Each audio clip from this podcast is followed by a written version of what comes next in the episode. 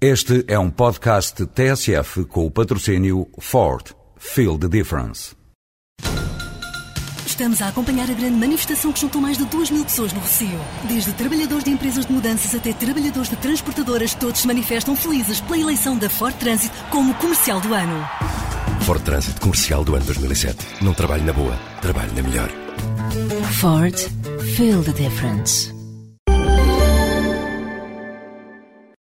Falta cerca de um mês para as eleições presidenciais francesas e o processo eleitoral, até agora decorrido, como salienta a revista Le Point desta semana, demonstra que em França o tempo não é dos políticos dóceis ou alinhados, mas dos políticos insubmissos.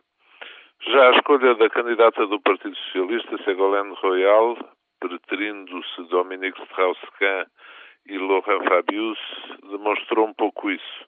Mas principalmente no centro-direita. A escolha de Nicolas Sarkozy provou que se preferiu alguém que foi sempre insubmisso ao presidente Jacques Chirac e que afirmou de maneira clara a sua personalidade. Agora, a subida nas sondagens de François Bayrou demonstra a preferência por mais uma personalidade bem vincada e que marcou o seu terreno também face ao presidente Chirac. Estes ventos de rebeldia e de insubmissão que sopram para lá dos Pirineus, em França, costumam chegar cá, a Portugal, com algum atraso, mas costumam cá chegar.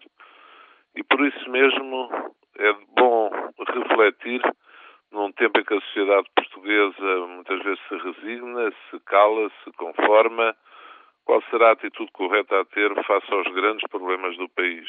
Se calar ou falar a verdade? Por mim, sempre falar verdade.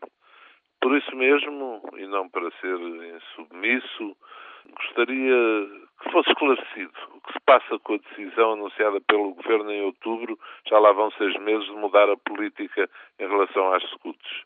Vão ou não ter portagens as autoestradas que até aqui só tinham portagens virtuais? É que se não o forem, o Estado vai ter que pagar este ano cerca de 700 milhões de euros, 140 milhões de contos. Ninguém pergunta por isso, ninguém diz nada, ninguém esclarece. Aqui estou eu a perguntar outra vez para mais uma vez saber a verdade. Se tentar que se saiba a verdade.